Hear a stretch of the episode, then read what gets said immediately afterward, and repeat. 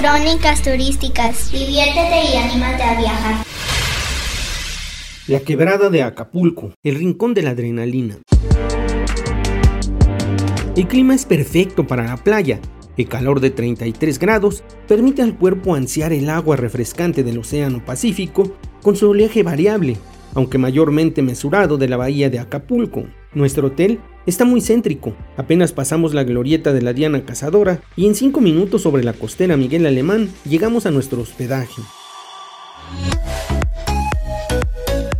El objetivo primordial es la quebrada, donde se lleva a cabo un ritual sui generis, en el que un grupo de superhéroes, o al menos así se percibe a lo lejos, saltan desde un acantilado hasta el espacio donde rebota la furia del mar, el rincón donde se concentra la adrenalina.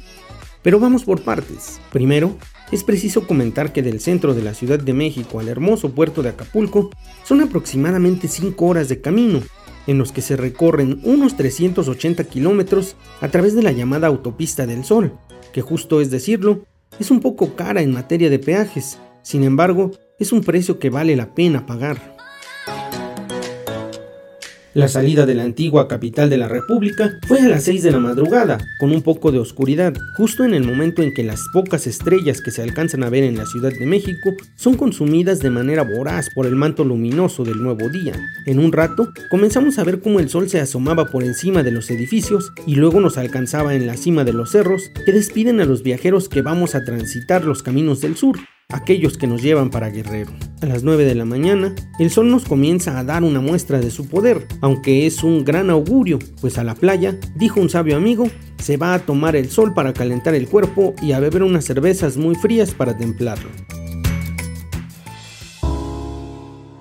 Una enorme perforación en los cerros guerrerenses de casi 3 kilómetros de extensión, obra de la ingeniería mexicana conocido como el Maxitúnel Interurbano Acapulco, nos indica que estamos llegando a nuestro destino. Hambrientos pero entusiastas, llegamos a almorzar. Una hamburguesa callejera nos ayuda a mitigar el apetito, al menos hasta la hora de la comida, donde disfrutaremos de un buffet del hotel.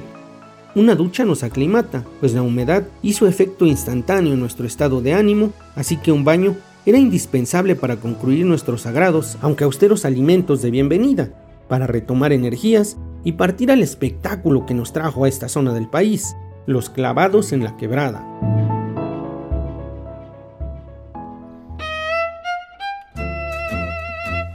Ya instalados y habiendo mirado la playa y olfateado ese peculiar y estimulante aroma del mar, a manera de saludo a Poseidón, pedimos un taxi para que nos traslade a la quebrada, para el espectáculo de la tarde, porque queremos ver de día el salto de los colosos voladores que dominan aguas acapulqueñas. El taxista nos comenta que solía haber más gente en el espectáculo nocturno, pero que estos días íbamos a encontrar más gente en el horario de la tarde.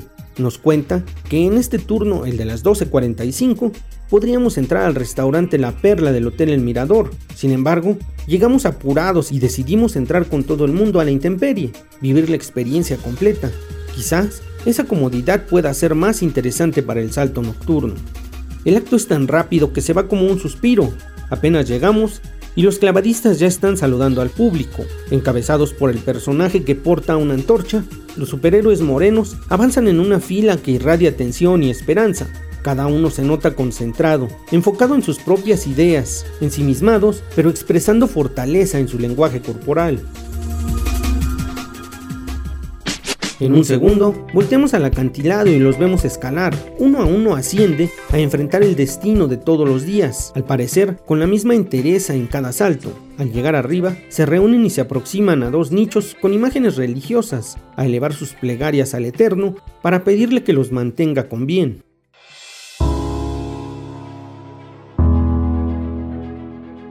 Según nos contó el taxista, estos hombres de acero, o mejor dicho, de cobre, arriesgan su vida por unos 10 mil pesos para conservar la tradición que nació hace muchos años, cuando un grupo de pescadores se retaron a saltar de esa agreste y escarpada cima.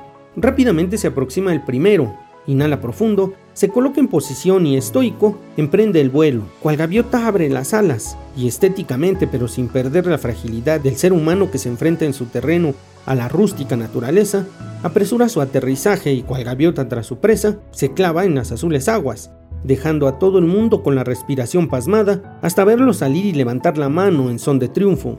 El siguiente hace lo mismo, luego el otro y el otro hasta terminar con el grupo. Nosotros solo aplausos podemos dedicar y respirar para recuperar el aliento, pues el espectáculo es extremo.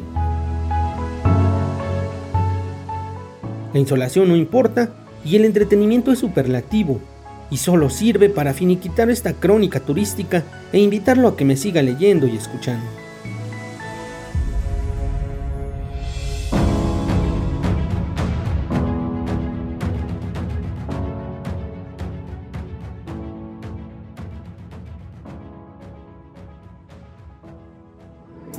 Recuerde que viajar es un placer y más cuando se hace en compañía. Le dejo mi correo electrónico para estar en contacto. trejohector.gmail.com En esta cápsula de crónicas turísticas, el guion, la voz y la producción estuvieron a cargo de Héctor Trejo. Muchas gracias.